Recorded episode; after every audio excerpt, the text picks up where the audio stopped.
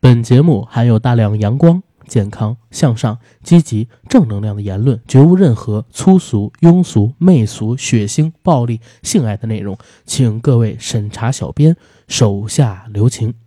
那天个儿他去菜市儿，看到了同学小灯儿。小灯儿说我要娶媳妇儿，这对我们家可是大喜事儿。：“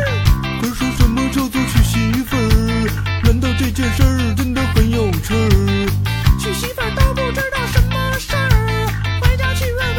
这个你爸的娘们儿。么么么么，什么叫做娶媳妇儿？难道这件事儿真的很有趣儿？儿子，你这个傻笨儿笨儿，娶媳妇儿可不是什么大好事儿。根儿妈不给根儿娶媳妇儿，所以根儿急了。根儿妈不给根儿娶媳妇儿，所以根儿急了。根儿妈不给根儿娶媳妇儿，所以根儿急了。根儿妈不给根儿娶媳妇儿，所以根儿急了。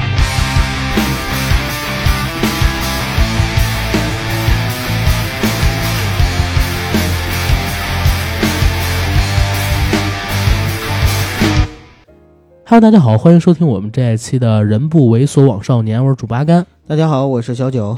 非常高兴又能在空中和大家见面儿。这是我们《人不猥琐枉少年》系列的最新一期节目。是的，很久没有在《人不猥琐》系列里边跟大家聊天了。对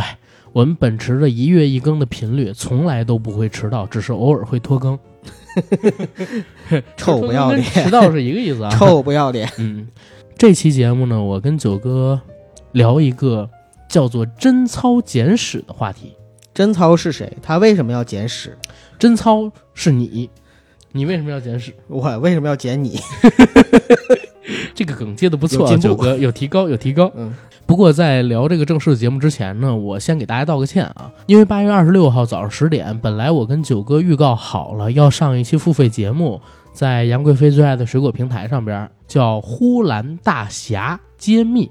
但是我们这期节目上传到那个平台之后，平台的审查小编告诉我们说，导向性不太好，对吧？啊，然后帮我们把这期节目就提前给下架了，并没有跟我们广大听友朋友们见面儿，呃，当然也是挺感谢他们的，为我们避掉了很多的风险，所以我跟九哥呢没有如期的给大家进行更新，但是大家呢也别呃，但是大家也别伤心啊，未来有一天我相信呼兰大侠这期节目还是能和你们见面儿的。我跟九哥呢也在第一时间补传了一期付费节目，就是之前我们所上传过的《欲海横流》。九哥与阿甘的性启蒙往事，在那个平台上边儿售价呢，相比于之前就是打了一半的折扣，算是补偿。同时呢，我们还在八月二十八号的周三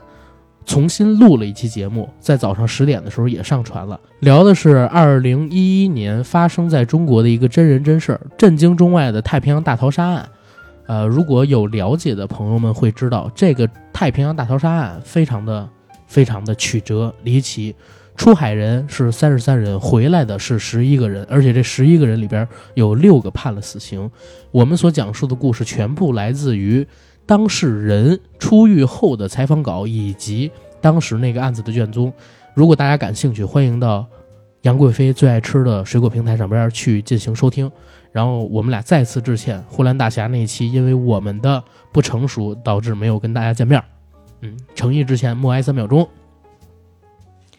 总会跟大家见面的，请大家稍安勿躁，对，因为在群里有很多听友跟我们说说，哎呀，什么时候能把它上下来？大不了在网盘上传，传完了之后，然后我们直接给你私信发红包。我说算了，啊算了算了，想想别的办法吧。实在不行，发公众号上，但是回头再说吧，回头再说，先过一段时间避避风头再说。那期我们聊的蛮深刻的，其实，嗯，回到我们说的这个贞操简史的节目，欢乐欢乐起来。欢乐起来。对今天的话题真的很欢乐，我跟九哥其实，在准备资料的时候，其实就已经笑得不停了，对吧？对，啊，贞操简史，贞操这两个字儿其实就蛮有意思的。九哥，你知道贞操是什么意思吗？我不知道，我能不知道贞操是啥意思吗？那你解释一下呗。啊，贞操指的在古代的时候呢，往往是跟女嗯就是这性有面儿不关系，平，是吧？ 嗯拉手，往往跟女性有关系，就是指的是女子的贞洁。嗯，那贞洁是什么意思呢？贞洁是指女性是否纯洁。那女性是否纯洁是什么意思呢？你非要让我说出来，就是好，我明 白，就是女性的贞 操，对吧？对对对对对，这只是一个轮回题。我问你，贞洁是什么意思？贞操，贞操是什么？贞洁，贞洁是什么？纯洁贞操啊，贞操是什么？贞洁。那贞操跟纯洁加起来是什么？女性的纯 洁，对吧？啊，哎，对，我们声明一下吧，就是我跟阿甘呀、今天聊这个话题，其实真的要带着胸罩去聊，为了找女性视角，也是避免就是太过直男直男向。但是呢，我们也特别尊重每一个人的性观念和呃贞操观对，啊、无论您是。呃，保守一点还是开放一点，我觉得都没有任何问题。因为我跟阿甘觉得，您的身体就是您自己的，对。你只要对自己关键负责你就 OK 了。好意思就是批评别人 open 吗？哎，这是微博和很多网络上面就大家攻击有处女情节的男士的最常用的一句话，不就是是关键你有资格， 我都不说你是不是有那啥情节，我就说你能批评人 open 吗？你好意思吗，哎九哥？你好多事儿我都知道，哦你好意思批评吗？ open open open 时间到，open 不是一个攻击别人的贬义词呀。九哥说 OPPO Pen OPPO Pen P P A P 是吗？没有，我说是 open 时间到哦，好吧， ，open 不是一个贬义词，保守也不是一个贬义词，就是每个人都有自己的一个底线，或者说一个。一个行为处理行处理的方式，这个我们都是非常尊重的，所以我们大家不要去上纲上线儿，说我们两个太直男了或者怎么样，对吧？啊，对，嗯，行，那咱们就聊吧，开始聊吧，开始啊聊吧。啊！我们的节目《硬核电台》已经在全网各大播客平台同步播出，欢迎各位收听、订阅、点赞、打赏、转发我们。同时，欢迎在微博和微信平台搜索“硬核班长”，关注我们的官方自媒体。哎，我们的官方自媒体公众号上边有大家想听的所有付费节目，只要点击自订阅菜单里边的“听班长”里的付费内容就可以获取啦。嗯，同时，如果您想加我们的微信群，请搜索 J A C K I E L Y G T 加我们管理员的微信。然后还有一个事儿啊，香港的群我们已经建了，啊如果想知道香港是怎么一回事儿，就听一下我们上一期节目，好吧？然后我们开始正式的节目。好，见缝插针插广告。既然说是《贞操简史》，我们应该从什么时候来去聊这个事儿？那肯定是从盘古开天地、三皇五帝那块儿开始聊了好，啊。比如说原始氏族时期，或者说在原始氏族之前的神话时代，嗯，贞操是一个什么样的东西呢？其实好像在远古氏族之前的神话时代没有贞操这个概念，对，嗯，因为当时的人都不是通过交合产生的，而是女娲娘娘用柳树枝儿、用泥做出来的。嗯，对。不过这个神话时代是不是有点太久远了？那你就往后说，你觉得哪块儿开始比较合适呢？封建社会其实才开始渐渐的有了贞操这个概念。嗯，最早的时候，我认为应该就真正意义上的贞操出现，应该是在秦朝的时候。秦朝嗯，那会儿出现贞操是不是太晚了？晚吗？因为我我之前看过央视的一个节目叫《走进科学》，你知道吗？走进科学》里边其中有一期是《走进科学》还是另外一个节目忘了，反正是科教时的。然后当时就聊到就是父系社会的时候，他们所查查到的一些物料，在商朝或者更之前，他们查询到一些人的遗迹里边就已经有房屋的存在了，在这房屋里边就发现了一男一女的尸骨。嗯，明白吗？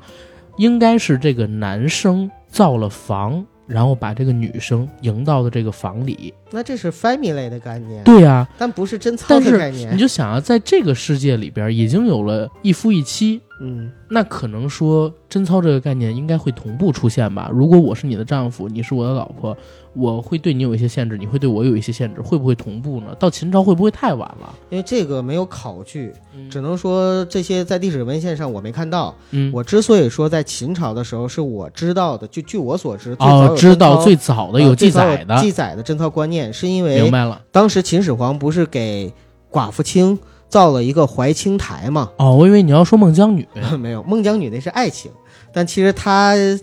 跟万喜良也没有这个，就是说到啊，就历史上没有说到就是贞操这这回事儿，嗯但是秦始皇呢，造怀清台确实是为了鼓励他的臣民和百姓，像寡妇清一样保持贞洁，然后值得歌颂这件事儿。所以这个呢，是他建怀清台的一个原因。这个我可以理解，嗯，因为不管是野史还是正史，上边都表明秦始皇特别恨他的母亲赵姬，对，因为他赵姬就是一个不贞洁的女子，没错。而且不但不贞洁，混乱宫廷，还生下了两个孩子，嗯而且还是跟一个假太监生的，甚至到后来还要谋逆秦始皇。对，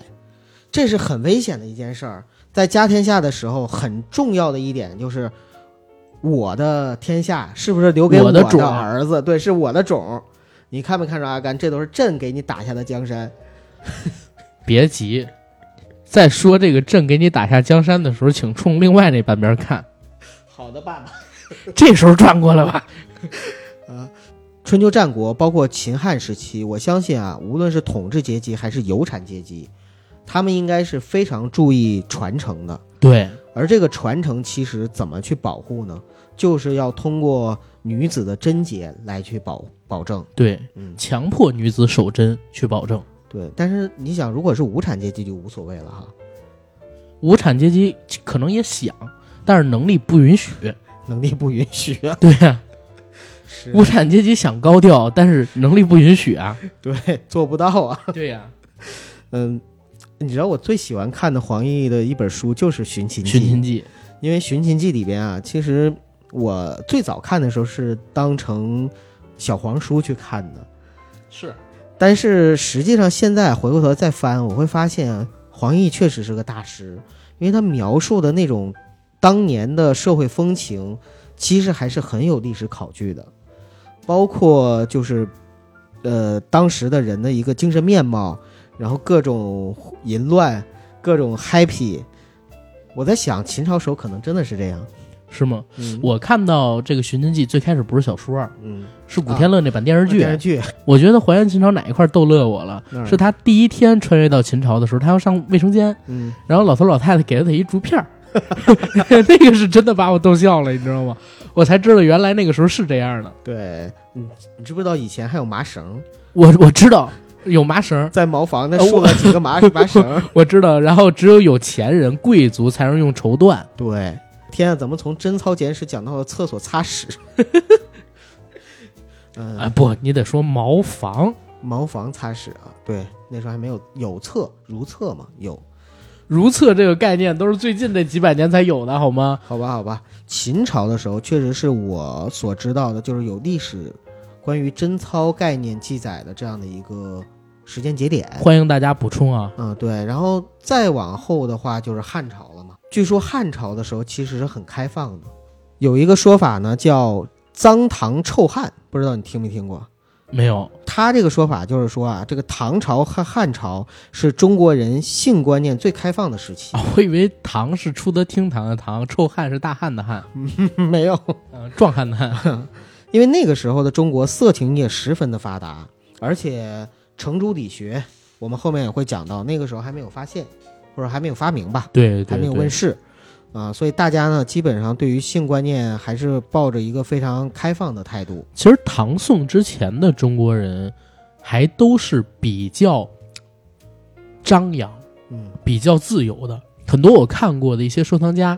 他们在接受采访的时候都会说，为什么文人字画在唐宋之前的一定要收，价格会特别高？因为那个时候的艺术创作想象力啊特别强。但是从唐宋之后，你一看八股考试开始了，哎呦，大家画的画就规规矩矩的，很多人，嗯，少数你像唐寅什么的，那都已经是极品了。对我为什么觉得汉朝是比较开明呢？一个是我听说过“脏唐臭汉”这样的一个说法，另外呢，就是在《三国演义》这样的文学作品里边，看到你比如说像曹操他们一家人呐、抢别人老婆呀， 勾搭个嫂子呀什么的。对，其实汉朝的时候出现过好几起，就是八强辉历史上著名的八强辉事件，对吧？然后金屋藏娇这个典故也是从汉朝汉武帝的时候传下来的嘛。嗯那个时候其实民风确实更开放一点儿，然后男女对于贞洁的概念好像确实在那个时候我不知道秦朝是不是也会挺开放，只是秦始皇那样，因为秦朝毕竟就两任皇帝嘛，嗯是实际上。对然后汉朝这块儿的时候还是比较开的，你像很多汉朝的皇后本身都是二婚来的，连皇上选皇后都能接受二婚，你想想他的贞操观能有多轻？对呀、嗯而到了清朝的时候，别说二婚了，对吧？就算是被别的男生牵过一次手对，都不行，哎对都哎不能当皇后这已。经发展到多极致了。对，只能是父亲。但是父亲牵手，在外人看来都会觉得，哎呀，这父亲怎么那么龌龊？汉朝之后就是三国两晋南北朝吧。嗯，三国时期，刚才我说了，《三国演义》的时候，那时候还有大汉的遗风，啊，包括两晋时期，对，基本上还算是比较开放。你看但是吕布与貂蝉的故事啊，对啊，对哎吧，？真的哎，吕布与貂蝉，尤其是貂蝉，在《三国演义》里边啊，嗯《三国演义》里边构写的这个貂蝉就已经各异其主。且不说吕布三姓家奴，貂蝉也是各异其主，甚至后边还有传说说吕布死了之后，有貂蝉跟这个赵云的，有貂蝉跟这个关羽的传说，嗯，对吧？所以其实代表当时的这个权贵阶层对于女性的贞操概念，哪怕不是权贵阶层，可能说整个民风嗯，对于这个女性贞操概念都不是很重视。当然，我说是《三国演义》啊，对，但是《三国演义》，我相信肯定也是考察了一部分，呃，汉朝的风貌的，不光全是说什么虚构出来的青龙偃月刀之类的东西。对，三国两晋南北朝，其实大家可能不相信啊，残害女性自由开放的这个贞操的观念，恰恰就是从自由开放著称的南北朝开始的。当时呢，就是南北朝的统治者偶尔会下诏表彰一些节烈的女子。节烈，你懂吗？阿甘，我当然懂你，解释一下呗。 就是说重视贞操、嗯比较纯洁的女子，你这这什么？首先，她一定是有丈夫的。有丈夫，但然是后丈夫要不然就在外，要不然可能就没了，对要不然可能就不能行人事了。对，但是呢，她不会改嫁，啊，这样的叫做节烈的女子。对，不光是不改嫁，也不扒墙灰，也不跟小叔子乱七八糟呃对对对，也不跟门口的壮汉，更不找自己家的家丁什么乱七八糟的但这些些事儿反正就是无对对对对， 这些说是这么说啊，但是具体的那就不知道了。但是，也就是从南北朝时期开始，呃，那个时候还没有牌坊的概念，但是呢，统治阶级呢会，比如说给他赐一个旗，就像那种锦旗，五好文明家庭， 人民卫视，啊，对，就是挂吧在挂在门口的那种，就比如居委会大妈给给了一块锦旗，那是荣誉。对居委会啊大妈给了那个谁，给了说到哪儿南北朝了还是哪儿南北朝，啊？南北朝给了萧后啊，一个一个一个旗子啊，什么大儿子姓王，二儿子姓张，三儿子姓武，三儿子姓赵，四儿子姓李，送他母亲一个横幅，叫什么呢？叫这个行业标兵，是吧？就比如说南北朝时期给木兰送了一个旗子，就一样。不光是这个小家，甚至整个家族都会以得到这样的嘉奖或者说荣誉为荣啊。所以在南北朝时期呢，开始出现了呃不同的家族互相攀比这样的一种情况。 妈互相比谁儿子不能行人道，然后然后他们也不是只是不能行人道嘛，比比着比着家族没了， 比着比着 哎，我想到一个笑话，说这儿子呢愁眉苦脸，他爸说问他怎么了儿子，然后他儿子说爸，我这个被查出来我不孕不育，然后他啊爸说，哎、儿子啊，这是咱们家遗传的， 你爷爷也有，你爸爸也有，你也有， 那我想问，既然、呃既然是这样一个家庭，怎么遗传呢？ 怎么遗传下这毛病呢 你？想吧，不是，这爷爷有，父亲也有，那他们得怎么样？多小的几率才找到一孙子，居然也有这毛病？ 估计就是他们都上虎扑吧，对，嗯从虎扑论坛里边找的，爷孙儿三代，是 吧？对，所以你看啊，就是实际上在南北朝时期开始，中国渐渐的形成了这种贞操的观念。南北朝之后是什么朝代啊？夏朝与徐州，周周分两段，春秋和战国，一统秦两汉，三分魏蜀吴，两晋前后延，南北朝并，隋唐五代。你这个学堂五代。中学历史学的 挺好，现在还记得这个不是在历史书上学的，是我家有小时候有一个那个新华词典啊？啊，就是最后那位就有。哦，对，隋唐时期，隋唐时期刚才说了脏唐臭汉嘛，唐朝也是中国应该说性观念非常开放的一个朝代啊、呃，可不光唐朝，隋朝也是，只是因为隋朝短。往往隋唐都一起说嘛。对，嗯，隋唐时期确实是非常开放的，我都不说别的。如果大家看《隋唐演义》，哎，说《隋唐演义》这种是不是太野史了，或者说太太太太那我文学化们了？说正史，就是对黄易先生另外一部作品对《大唐双龙传》。好吧，说正史，正史我不知道别的啊，嗯水殿龙舟是存在的，嗯，对吧？对，呃，都说隋王因此和，至今千里赖通波。若无水殿龙舟事，与与论功不较多。这是后来的诗人评价这个大运河的时候对，说出来的话，也就是水殿龙舟这个事情是存在的。嗯水殿龙舟可不光是出行啊，嗯，水殿龙舟上边圈养着无数的美女。白日宣淫嘛。白日宣淫，而且是走在这个河道中，看两边哪个民女好看，直接就给引上船养着了。嗯当时在隋朝还有唐朝的时候，关于这个妇女贞洁这一块儿，其实我我看到的真的不多，大部分我听到的全都是各种乱事儿，比如说八强辉啊，比如说什么偷奸爽汉啊之类的故事，嗯偷奸爽汉嘛，啊，这种乱七八糟的事情会特别多。阿甘，你知道为什么你你觉得听到的不多吗？正是因为大家可能在唐朝的时候觉得这种性观念是习以为常的，大家都非常的开放和自由，所以不觉得你比如说我扒个灰呀、然后劈个腿呀、这种事李儿世是，民带头扒灰。对这种事儿是一个就是需要被大家大书特书，或者是被对对被对，大写特写的事儿，所以才少。你看，你到了宋朝的时候，潘金莲是宋朝的吧？ 是对不对？就那个时候，他就已经作为一个反面的形象出现了。为什么？就是因为在宋朝的时候，开始贞操观念不是又严重了潘金莲是明朝写的， 但是写的是宋朝的事儿啊。你这话说的，宋朝还有过共妻的时候呢。嗯但是宋朝确实因为有理学嗯，这方面的东西出现了，开始而且出现啊了不，但是宋朝确实是因为理学大踏步的往前去拥占文化市场，嗯所以对于贞操的概念被史上第一次拔高。嗯，而且我还听到一个说法啊，这个说法咱们讨论一下。在宋朝，尤其是南宋时期，抗辽，然后又抗金，最后呢又被蒙古人凌掠，对吧？所以可以说，大宋的子民或者南宋的子民是非常痛苦的，在战争方面，在这个就是民族的强势方面是显得非常弱势的。所以在这样的情况下呢，反而对于女性的贞操观念和对女性的束缚更加的多。干不过嗯外边人，我还干不过我自己的女人嘛。男人就开始转回头来欺负自己的女人。你说有没有这种可能？就是因为当时不断的外族侵扰，然后侵占了汉民族大量的土地，传过来说外族人民，呃，不但是烧杀抢掠，嗯还奸淫我们民族的女人，所以反而激起了大家的这个贞操概念，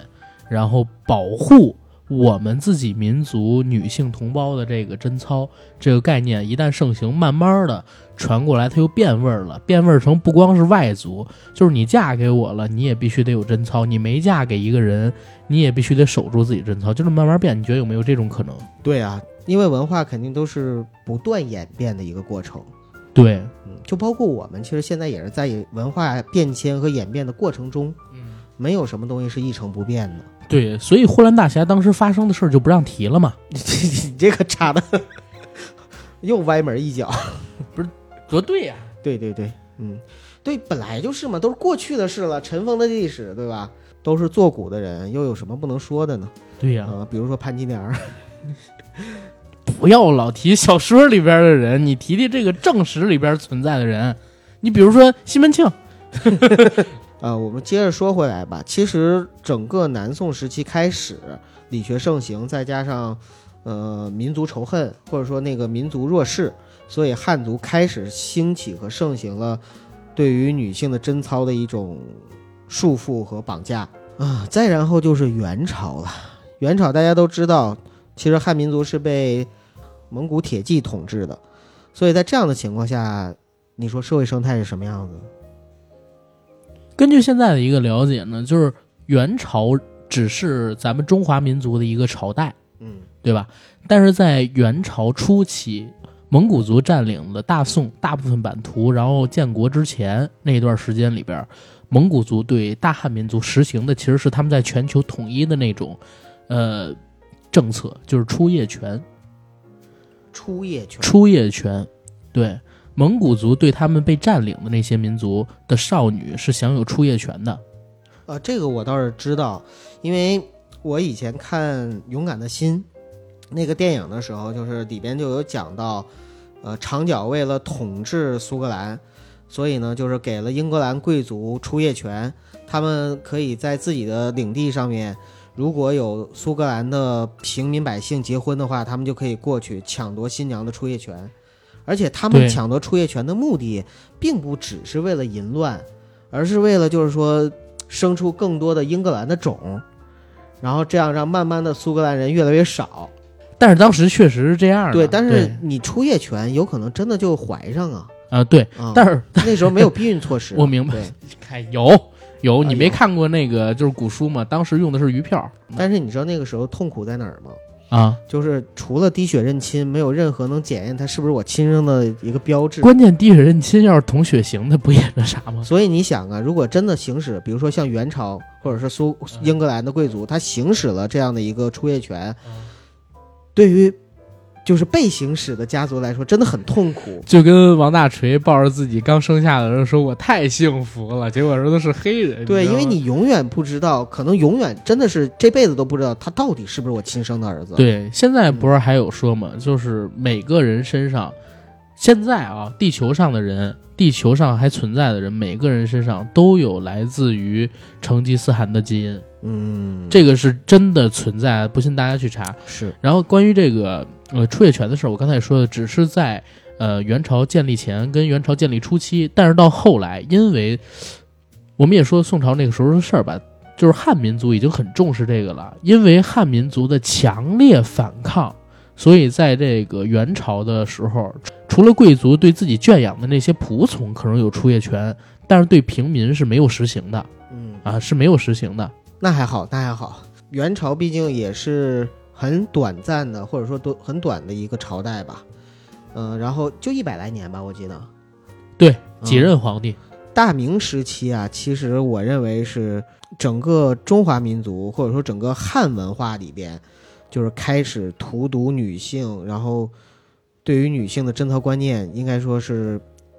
大书特书的一个朝代。嗯，因为那个时期明珠理学不是，因为那个时期程朱理学已经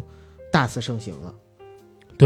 朱熹老爷子现在还有被很多这个什么所谓的儒粉儿被捧为圣人，但是他本人提出的这些观念，其实从现在这个角度看来，特别的泯灭人性，而且非常之双标。嗯，我还看到一个数据，就是各朝史书为列女立传数量的对比。在唐朝、宋朝和元朝的时候，我们看唐朝是五十四个，宋朝五十五个，元朝一百八十七个。你知道到明朝多少个吗？两百多、三百多、一万加一万多，啊，加有一万加就是超过一万。超过一万，我靠！明朝才几百年，才三四百年，嗯，三四百年的历史里边，我靠，一万家平均每年三四百起嗯，列女的事件，烈女的事件，嗯这还是有记录在案的。对，我天哪！明朝，再往后就是清朝了。我对大清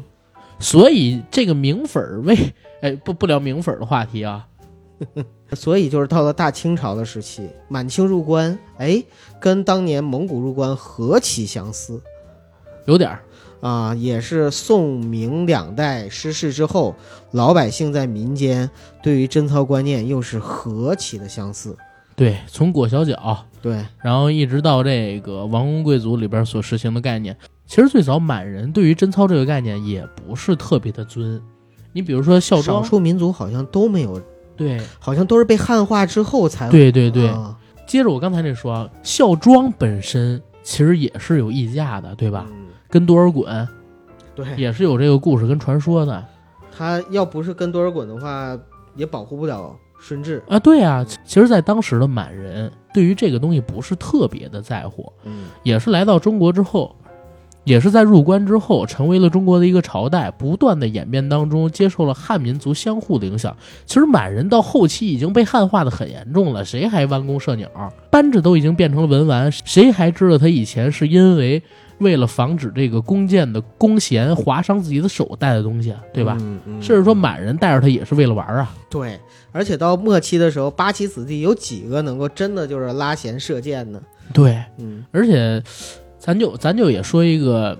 我知道的例子啊，在清朝的时候有关于贞操的，嗯是反例子。你比如说纪晓岚，嗯，之前我就说过纪晓岚他是那个呃有性瘾症，对吧？编撰《四库全书》的时候就已经憋得不行了，然后皇帝给他闪了两个宫女过去，他直接带着宫女去了一个那个自己的卧榻里边白日宣淫，解决完问题才能接受皇帝的召见，接着编这《四库全书》。嗯这是当时发生的实事儿。其实，在清朝，我感觉很分裂，你知道吗？民间对于这个东西特别重视，嗯，可是到了上层社会里边，有的人重视，有的人是非常之放纵。 呃，对，这是一种分裂，还有另外一种分裂，就是无论是在民间还是在上层社会，对于自己的这种就是所谓的良家妇女，就自己家的良家妇女，就管束的特别的严苛。别说洗澡被看见了，或者真的就是不小心看到了，那完了，非你莫属。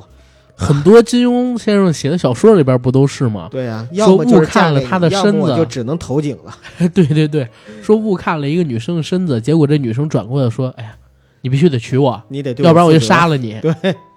对，你看，但是在那个朝代下呢，对于娼妓或者说对于青楼女子，又非常的放得开，”其实是对男子放得对开，男子放得开，就是你比如说，无论是上层社会还是普通的老百姓，只要你有钱的话，你去逛窑子、逛青楼，然后去嫖妓，这个好像是家里的也允许啊，然后大家看着也很正常，习以为常，这是一个社会的交往和交流的一个正常的社会行为，没有人会把它当成是一个不耻的，或者说，嗯。不是没有人把它当成是一件很很可比或者可耻的事情。对，甚至说就是在这个当时清朝，大家都知道北京有一个叫八大胡同儿，对吧？哎，对，还有驻军，还有国家的公务人员，还国家专门给他封了一个王爷。铁帽子王嘛，绿对，帽而且子而王且这而且这家儿呢还传到了如今，你知道吗我？知道于老 师，于大爷，于老师的父亲于老爷子，呃， 郭老爷，蒙古国的海军司令，啊，朝鲜冷面杀手，中国第一剑客，第嗯一嫖客，是吧？手使一把大刀，哎，他就是传说中的绿帽子王，家住八大胡同中的皮条胡同老拉家的唯一子孙。然后他生了个儿子叫于谦儿，于谦儿生了个儿子叫郭小宝。哎呀，八大胡同，除了北京的八大胡同之外呢，你像上海的虹口、广州的长堤，这都是当时就是清末民初时期有名的红灯区。你知道我第一次知道八大胡同的名字是在哪儿吗？不是听相声吗？不是，嗯，是看影视作品。当时大宅门里边的白景琦被他三叔给拐到了这八大胡同里边去。那会儿他才十岁出头，嗯，然后跟三叔一起喝花酒，还让一姑娘坐自己腿上，还香了那姑娘一口，说：“三叔你香，我也香。”三叔说：“我教你的东西好吧，你怎么不学好啊哎，真是这样子哈。啊，那个时候你很小吧？？”两千年，啊，好吧，好吧，两千年你也不学好。 你看看个我那会儿就觉得就是，哎，说实话啊，嗯我真不知道那个代表什么，但是我从小我就觉得跟姑娘亲一下挺香的。天生的风流坯子，我小的时候，我跟你说一真事儿啊，嗯小的时候就是电视台在播那个，呃，杨钰莹的歌，嗯就是那什么，不要问我星星有几颗，我会告诉你很多，噔噔噔，就变成新闻联播了。嗯，就在那个情况下，啊，我小时候偷偷在电视上面亲过杨钰莹。哦，贴着电视屏幕哈，好吧，原来杨钰莹才是你最早的童年女神我都不记得了，这是以前是我们家亲戚告诉我的。哦。嗯，再说回来吧，到了清末民初的时候，那个时候其实民风上面来说还是很开放的，尤其对于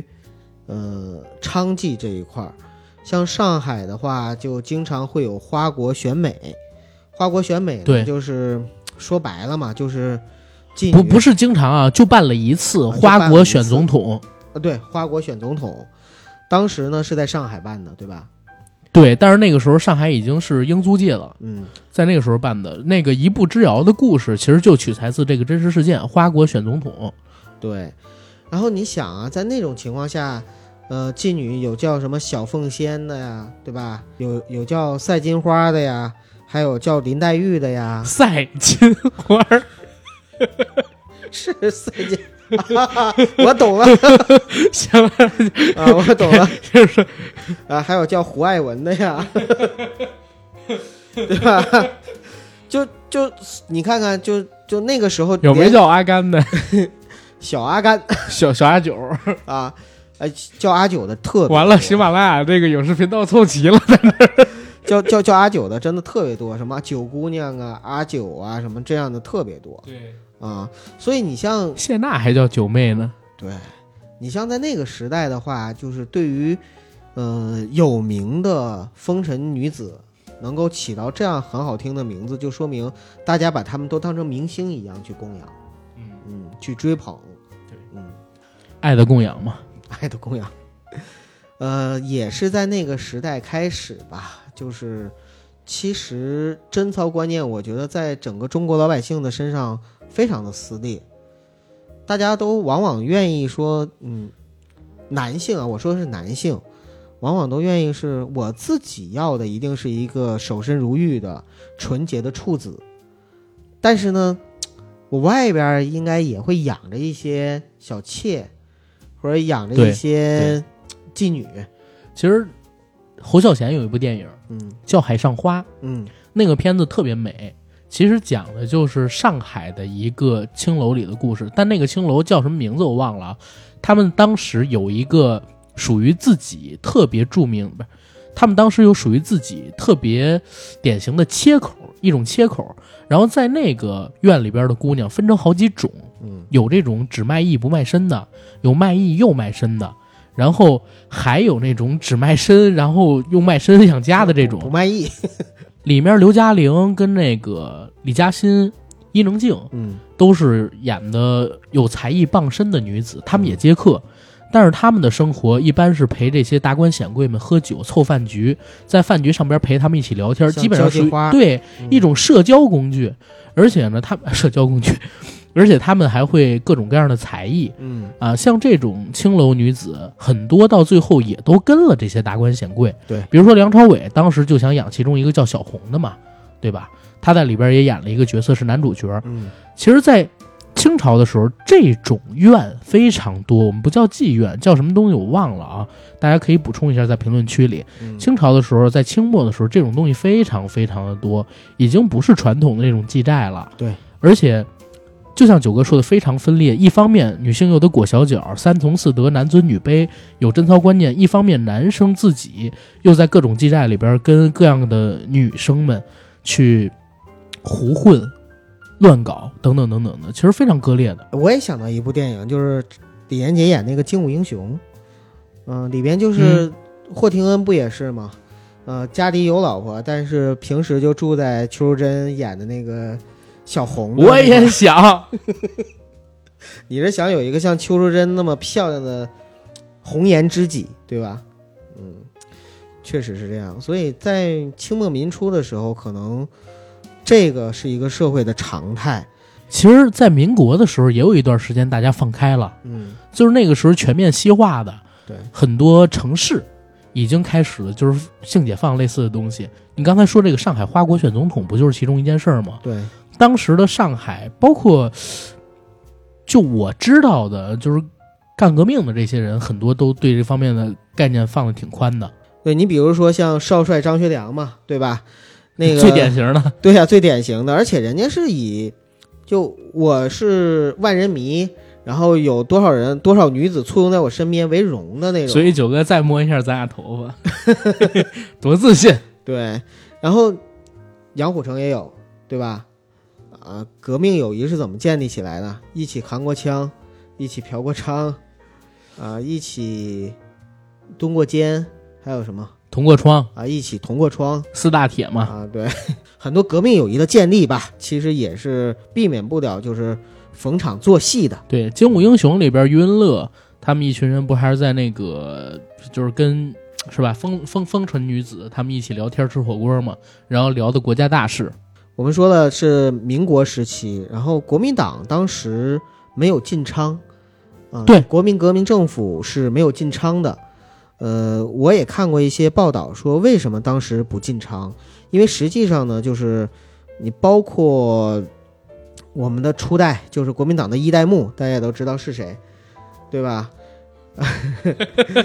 一代目这用的好，呃，然后包括二代目，这个大家其实对于整个九哥，我问你一嘴啊，嗯你有没有发现三代目永远是最强的，在火影里边是吧？是是金国也是有才，啊是吧？ 不要搞个大新闻，其实到现在回过头去看也是很厉害的。是整个清末民初啊，包括民国时期，应该说中国社会上都是比较两极分化的。一方面呢对内保守，一方面呢对外风流，对吧？也不进昌，国民党国民党政府本身也不进昌嘛，对吧？然后到了解放之后啊，大家都知道，解放之后其实那个时代应该说全中国只有一个红太阳，大家的心都是非常纯洁和纯粹的啊，一心干革命，一心对建设祖国。对，嗯，全部都扑在五年计划上面了。所以那个时代，在我看来，有一段时间是非常纯洁的。不是，这得分两面说啊。嗯就是如果你要说这个呃，人对性欲的这个欲望啊，人对性的欲望，其实，在那个年代，就是六七十年代，应该是中国几千年以来啊，有中国社会这几千年以来最低的。嗯，因为当时大家脑子里边想的可都不是保暖思淫欲这种基本的人的生理需求，都是崇高理想。啊但是，但是那个年代绝对是黑暗的，嗯，绝对是泯灭人性的，也发生了好多就是，呃，关于性的丑恶的事儿。但是他那个肯定是在呃几亿人里边极少数、极少数、极少数对。但是那那块儿我们也不需要太多提啊。对。然后就到了改革开放嘛，对吧？对啊、改革开放其实美国或者说欧美西方资本主义国家的文化又重新涌涌进了国内，啊、包括就是香港的文化，包括好莱坞的文化，包括日韩的文化，呃，对中国年轻人的影响，应该说就开始越来越多。嗯，那就是我出生之后了。在我出生之后，其实怎么说呢？我觉得从小到大，我是有一个转变过程的，大概就是小的时候也没有人去教育你，就是说你要纯洁，然嗯后你要去找一个纯洁的人儿，嗯，啊，但是呢，小的时候对于爱情的憧憬，对于性的懵懂，都建立在想要找到一个纯洁的人。这也直到是你看了《玉蒲 团》，这也是为什么小的时候，呃，之前我们也聊过，就是童年女神，像对对什么对玉女周慧敏啊，对等等，就是为什么会把她们当成是自己的女神呢？而且是那种甚至都不愿意去亵渎的女神呢？嗯，就是因为那个时候年轻人对于，呃，对于性还是儿童、儿童、儿童，别年轻人儿儿童啊，年轻的儿童嗯，儿童时期，啊，儿童时期对于性还是呃保有一定的敬畏，然后对于呃就是爱情还是保有一定的幻想，所以在那种情况下的话，人是愿意纯洁的。嗯，我觉得什么时候开始不纯洁，应该就是从自己真正的身体不纯洁之后，就变得越来越不纯洁了。哇，你老不纯洁了思想，真你啊真思的想怎么这么不纯洁？不是思想上的开放，真的是从身体的开放开始的啊。是，嗯，你你身体没开放之前，你确实是抱有一种就是思想上的纯洁性，但是当你身体开放了之后，你会发现，去他妈的什么纯洁不纯洁的，我认为是这个样子，就是嗯从我们聊开始到现在，所谓贞操这个东西，它原本就不是一个实质性的东西，对它是一种观念，对，而对这个观念，我认为啊，它不是正确的，它从一开始就站在一个高点上边儿去压固女性的自由，嗯明白吗？其实我认现在的我啊，可能有人会说我三观不正，我会认为什么呢？就是身体是我的，头脑是我的，思想是我的，灵魂是我的，一切都是我的，我自己想怎样就怎样，只要我不伤害别人，我对性的观念是如何的，都是不得罪人、不犯法的。你这不是三观不正，你这三观太正了，那简直就是政治正确啊！ 不，政治正确是就是，哪怕我伤害了你，但是我是为了自由。那有点过了啊！不聊那些过的啊，就说现在，阿甘，你知道在互联网上有一个神奇的地方吗？虎扑， 咱俩开始的时候就聊了，我还是那社区的老会员，玩好多年了。就我是几不玩虎扑的，但是前两天我看一帖子，对呀，然后我才开始关注虎扑这个群体，嗯，我发现挺好玩儿，哎我跟你说，好多人都是虎扑会员，包括咱们认识很多主播都是。是吗？就是有几天我看他们发朋友圈，我说哥你也是虎扑的，因为我年纪小啊，我得说一嘴，都是虎扑的。他说对我也是虎扑老会员了。那你们是不是就互相就没有称谓就是不是并没有互相称谓就是 J R G R S 啊 J R S 哈，就是贱人们是吗？不是，不是你能贱人吗你？不能这么说，你知道吗？不能这么说。什么叫贱人？我们都是虎扑上的绅士，绅绅士为什么不是 S S？因为他就是贱啊人。我想说他妈绅士，成吗？ 因为他就是贱人，我就想说绅士怎么了？呃，因为我看那个帖子里面讲到特别好玩儿，说在虎扑上，呃，有一大票的直男，然后会专门分享这个自己的绿帽故事。我跟你说，虎扑是一个什么样的社区啊？嗯，呃，这块儿我先得感谢一下吴亦凡跟蔡徐坤，是他们两个彻底让虎扑走出了小圈子，出圈了。呃，出圈了。然后现在的虎扑已经从一个以前聊运动、聊各种各样的职业运动啊嗯啊、这方面的一个社区，变成了一个号称为全国最大的直男聚集地的这样的一个泛文化社区。全国最大的直男聚集地。对，为什么会这么说？因为其实你也你也看到，虎扑最开始它是聊运动的嘛，嗯对吧？篮球、足球，甚至现在这几年还有电竞、什么军之事类的武东器西，啊方对面对也对，聊都会嘛有，都会啊有。然后在那里边最受推崇的明星，往往都是年纪比较大的，然后有实力的那种男明啊星。然后虎扑还好像是从零九年开始吧，每年都会搞这个女神选美大赛，哎，这个我啊知道，听啊、说过。对吧？嗯步行街女神，对啊， 友谊第一，圆圆第二， 很多梗啊。就是他从一开始，因为聊的这种东西就是比较男生感性运动嘛，嗯啊，各种运动，所以在这个社区里边，女性群体就比较少，非常少，或者说，嗯所以就慢慢造成了，因为都是男生聊的话题都是男生感，男生只要一喝酒，咱也经历过啊，在饭局上边聊的永远三大样儿，嗯是吧？事业、政治、女人。嗯所以在虎扑上边这这三种东西其实很多，嗯，但是你也知道，就是逛有时间逛论坛的，往往事业做的不是特别好。我说的是往往，当然也有很多非常成功的。嗯然后另外两个字儿政治不太让聊，嗯，所以在虎扑上边最火的，就是女人。对，就是女人或者就是、嗯评价一些男明星，评价一些女明星。嗯你比如说那个吴亦凡。当时那事儿出了之后，就是在虎扑上边各种讨伐嘛，嗯然后蔡徐坤也是虎扑上边天天有人在聊，各这种都鄙是视直男非常看不惯的啊、非常看不惯的人，因为他就是一个直男向的社区。然后当时吴亦凡这事儿出了之后，他被吴亦凡的粉丝攻击了一下，然后立刻反扑，结果虎扑就变成了一个泛文化的直男聚集地，嗯然后迅速的粉丝量暴涨，虎扑的步行街一下就出圈了。嗯然后到现在为止，很多人都在上虎扑，比以前关注量大了好多好多好多倍。然后在虎扑上边，永远有一类帖子，只要你发出来，就一定会被点亮，会被无数人讨论的，就是分享自己是不是被绿的，或者让哥们儿猜，大家看我这是不是被绿了这样的帖子。这个很难理解啊。作为我来说，为什么大家乐于去分享这个话题啊？其实是这样，我觉得虎扑社区很怪啊。虽然我看虎扑，但是我已经很多年没有发过帖了。嗯在虎扑上边呢，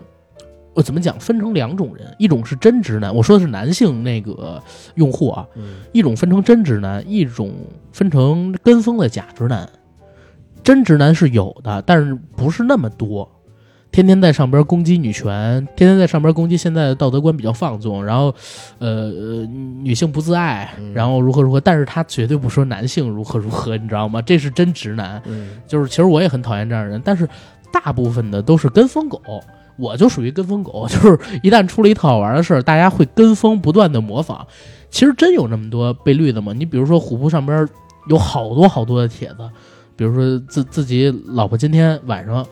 晚接电话了，啊不接电话了，是不是被绿了？然后还有刚才你分享的什么两个那那那个案子，啊呃，就是我我女朋友爱吃红汤的火锅，结果那天我看她朋友圈发吃火锅照片，吃的是鸳鸯锅，我是不是被绿了？ 啊，对对对，然后还有什么，比如说，呃，今天他晚下班了，是不是被绿了？还有什么，他今天晚上一个从来不运动的人跟我说自己去跑步了，还带喘声，是不是被绿了？然后等等等等， 就是各种各样这样的帖子，你知道吗？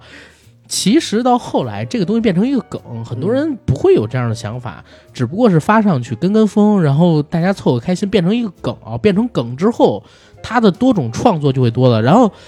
这些评论的人也都是跟风去玩这个梗，但是最开始最开始确实是因为我的了解啊，好像确实是因为有人在上面分享自己被绿的经是历，真实的经历。呃真实的经历，然后有嘲笑的，嗯有同情的，嗯有以为他是骗子在这儿造梗嗨的，然后那哥们儿删号，这种事儿是真的有的，比如说什么安大山这个那个的，啊啊这安都是大安大山是怎么回事？呃，这是虎扑上边一个很著名的例子，就是这奸夫裸聊等等等等的事情都有，然后被这个老公发现，然后就就发到这个呃虎扑社群里边来。就是安大山是这个奸夫。我觉得咱们先不要聊具体的人，好不好？我们先不要聊具体的人，好，我们分比如说分享几个事儿。嗯呃，在虎扑上边，我曾经看到过一个非常不靠谱的帖子，是分享什么呢？说自己有一天去 KTV 跟朋友喝酒，嗯啊，然后呢，隐隐约约看到自己的女朋友， 接着他就偷偷的跟着这个女生，一直走到这个女生她这个包间的门口去看，结果发现里边一屋子男生跟两三个女生，嗯然后后来呢，他女朋友跟另外一男生在那儿喝酒，喝的挺多，然后还接吻，如何如何。后来跟这两个女生还有那一群男生一起去的酒店，然后他第二天质问这个女生，女生开始还不承认，后来跟这女生呃摊牌，说自己已经录下他们在那个 KTV 里边喝酒亲吻的视频，女生就开始交代内容，你知道吗？交代的非常之下三滥，嗯然后就是非常之淫乱场面，而且还说了很多细节，不光一个男生，等等，这个是一个非非常不靠谱的帖子啊，但是在虎扑上边很多，嗯，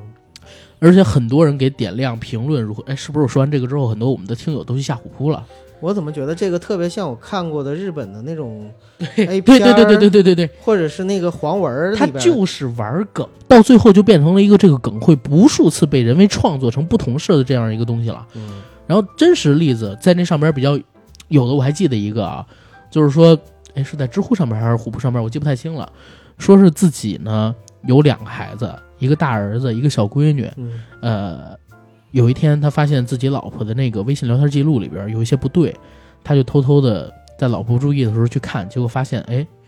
好像有问题。这个问题的来源是谁呢？是自己幼儿园儿子幼儿园，现在是女儿幼儿园，他的那个老师，然后他就到网上去查了一下怎么做亲子鉴定，找好了这个渠道跟方式之后去做了，跟自己女儿还有儿子亲子鉴定，结果发现儿子是自己的，女儿不是自己的，自己的老婆跟这个幼儿园老师已经好几年了，你知道吗？嗯而且这个幼儿园老师好像还不止跟他老婆有这方面的关系，结果他特别痛心，为什么？因为他对那个女儿很爱。嗯他写这篇文章王文的时候，已经过去这件事一两年了，到现在可能有三四年、四五年了啊，他特别痛苦，说自己每天都在想闺女，但是他绝对不可能找那个女人，然后养这个女孩了，嗯如何如何说。离婚的时候，妻离子散，他妻子跪着求他，包括他妻子的父母也跪着求他，都不行啊！就这样的这样的东西，在这虎扑里边是有真有假，但绝大部分都是假的，捕风捉影，在玩梗，你知道吗？明白了。所以说，这个其实也是一种文化了，亚文化。 我觉得这是虎扑上面的一种绿帽亚文化。好吧，嗯但是我建议大家一定要分清楚啊，不要带着这个固定视角去看，否则你会你会看的就跟疯了一样。是不是每个女朋友都这样？你一定要认清自己的观点啊！其实发生这种事儿还是极少数。嗯，而且其实你知道我在我经常刷微博嘛，我虽然不看虎扑，但是我经常刷微博。微博上有很多那种就是粉丝几十万甚至上百万的那种情感博主，然后他们会发一些，比如说粉丝投稿，绿帽社是吗？对，也是有真有假，往往就是很多是女性视角，然后看到就是说自己的老公出轨或者男朋友出轨怎么怎么着了，当然也有啊，就是呃说自己的那个女朋友出轨或者怎么你就着去看绿帽社吧，全是女生。对，所以这个其实也不光是在直男向里边有这种情节对和文化，，但是我我觉得绝大多数啊、都是假的。都是假的。我觉我自己觉得绝大多数是假的。嗯然后当然可能也会有真的倒霉的仁兄遇到这样的事儿，但是我我认为其实这有一个不好的势力性作用，就像我刚才说的，如果我是一个初中生嗯男孩儿，我喜欢运动，结果我进了虎扑的步行街，我看到全都是这种帖子，嗯，你知道我会想到什么吗？还是男人跟男人之间的爱情更纯洁。不光是这个 啊，第一我会恐惧谈恋爱，嗯对在对谈恋爱的时候我会对我女朋友管得特别死，对，就真的变成了会一个直男癌。嗯然后还有一种就是我可能会向往那里边儿去通奸的那些男生的那个啊那东西对对对你知道吗？会成学就坏它是一个特别不好的一个案例。对，嗯，还真是还是要对人抱以一个呃真诚、善良这方面的期望。其实绝大多数人他在谈恋爱的时候很专注的，真的分开可能就是因为性格不合或者遇到了什么事儿。是的。其实嗯普通老百姓的爱情没有那么多的花里胡哨。对，嗯，而且我我相信，如果这个女生爱你，是吧？她你你还能人道，绝大部分的女生不会选择什么所谓的这个出轨啊、等等绿帽啊、等等等等东反西。过来也一样，对呀、就是一个反过来也是一样。样的。男生如果喜欢一个女生，真男心生喜还欢是一个难女一点生。儿。 哎叹口好气，男生还是难一点儿。你又不是啊不知道，哎，你你知是道？过来人啊，九哥，你不知道吗？我不知道，我很我很专一。我不知道就算了，你居然还不知道？ 哎，你知道就是那个，我们刚才聊《贞操简史》哈，最开始的时候我们聊聊到交配权，然后到了后来呢，就聊整个封建社会吧，呃，贯穿始终的这个贞操这个观念，然后再聊到现在的这个就绿帽情节啊，或者是劈腿啊等等，我觉得。贞操又变成了另外一种东西，就是大家可能什么不东在西乎的是，比如说我跟我女朋友交往，或者是我我我呃，或者是一个女生跟男孩子交往，可能并不在乎她是不是在之前有过男女朋友，而更在乎的是她是否被劈腿。因为你在乎他之前有没有，其实没多大用，你都跟他已经交往了。但是他跟你交往之后，你一定要在乎，就是他跟你在一起之后是不是会有一些其他的东西。所以我觉得现在呢，我们聊的又是另外一种权利，叫知情权。不是知知知知，你就你打个你比方吧你知情了，然后就就那啥嘛，不，至少就知情了之后不会那么恨啊。你比如说，就打个比方，刚才知知乎上面那个，我我最后我养了个女儿，结果女儿发现不是我了。你知情了，然后你就心甘情愿。女儿，早知我多给你买两件连衣裙 了，儿子，我多给你买两件玩具好不好？不是你没理解我的意思，我的意思就是说，如果大家没有去，其实你说他更恨的是什么？是说，呃，我妻子背着我不忠，或者是那个给我生了一个不是我血统的女儿嘛？他可能更恨的是欺骗和背叛。对，呃，而这种欺骗和背叛，其实就是因为，如果说他妻子有一天走在外面的时候，然后遇到了那个幼儿园的呃老师，两个人产生感情，他回头立马就扭扭身跟老公说说，老公，我爱上了别人，我要跟你分手。这他妈不是露露跟跟猪头还有华子的事儿吗？对呀、就我觉得这样会更就以我来说哈，我会更容易接受。华子也接受了，对呀、啊因就是为。他们俩没有在他跟华子在一起的时候做对不起他的事儿对，哎，对，就是这样。就我们之前聊过奋斗，也讲过这事儿嘛，对吧？啊。为什么后来还能做朋友，就在于此，就是知情权。要搁我，我真不能做朋友。我举一简单例子啊，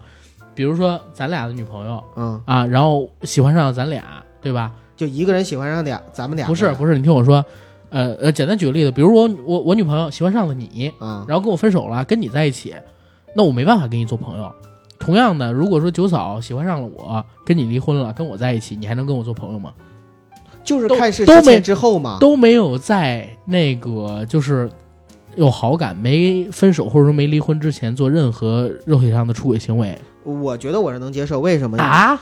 为什么？因为我我是经历过纵横四海那个时代的洗礼的和教育的。你应该拜赵本山老师为师。你想啊，就是纵横四海里边，其实张国荣、周润发和钟楚红他们三个人之间的感情就是很纯洁，对吧？开始的时候，周润发跟钟楚红很就是两个人是很恩爱的，然后张国荣其实也是很喜欢钟楚红，但是呢，他们兄弟之间感情也很好。到了后来呢，是阴差阳错，钟楚红跟张国荣在一起了，然后周润发回来了，但是他们仍然可以做朋友啊。所以是在我的，因为我从小接受的是香港这种浪漫主义的那种爱情的熏陶， 所以我是能够接受的，你知道我但前提是不是欺骗和背叛。我明白，嗯你知道我为啥说你你应该拜赵本山老师为师吗？为什么？因为鸭蛋儿前两天就再婚了，再婚的对象又是赵本山老师的徒弟我以为你说因为赵本山给宋小宝介绍对象呢。 啊，那不是那不是，就是发生在这个身上的事。嗯其实我。其实我不是说可能交不了，我会特别尴尬，我会逃避，对所以我对说会逃避嗯对，所以我交不了。但是至少你不会恨呐。而如果是欺骗和背叛的话，他真的会很恨。要看情况，要看我爱的女生深不深。如果深，我也会 恨，我会恨。凭什么你就你就跟我在一块儿的时候散发这么大魅力，把她给追跑了？我会这样，嗯，好吧，好吧，好吧，好吧，以后把你女朋友离我远点儿，你放心，我她怕她不我散她发不会的，魅力她不。会的，你放心，九哥，你放一你就放一万个 心。其实说实话，聊到现在有很多话题，我跟阿甘就没法去聊下去了。为什么？因为到了现在这个时代，我们的贞操观念应该说是千奇百怪的。啊，对，甚至啊，我有一个很直男的一种想法，就是我能接受女性拉拉，但是不能接受男性 gay gay，对吧？ 这个我相握握信手阿甘也是这样子的，握哎我手，对不对？我手上有鼻涕。我不介意。 啊，好的，所以就是现在，因为贞操观已经非常多元化了，我们就不去聊，就是说到底哪种观念怎么怎么样。这种东西啊，它就是一个观念，而这种观念其实到现在为止，我认为是落后的，它应该跟随着时代不断的演变，甚至说被埋进土里。就是如果当你在感情生活里边真正困惑或苦恼一些东西的时候，九哥给你的建议，或者说九哥跟阿甘给你的建议就很简单，follow your heart。对，跟随你的心，对你，你想怎么样就怎么样，没有任何人有资格说你错就行了。对，Take me out，再次 温柔。好的，好的，嗯，行，那咱们可以聊到这儿了吧？可以了，也欢迎大家呢在评论区跟我们讨论吧。聊一下，然后做个预告啊。预告就是这周我们不是上了震惊中外的真实事件——太平洋大逃杀嘛？嗯下周一上午十点，我跟九哥会上啊香港娱乐圈儿与泰国奇人白龙王的故事，嗯讲讲这个可能说最近这一百年以来吧，泰国最知名的一位大师嗯白龙王啊，很多去泰国玩的人知道，很多没去泰国玩的人也知道，他跟香港娱乐圈的关系也非常非常的妙。比如说，有人传说他给谢霆锋家族改过运，同时这个有证实啊，他给《无间道》开机的时候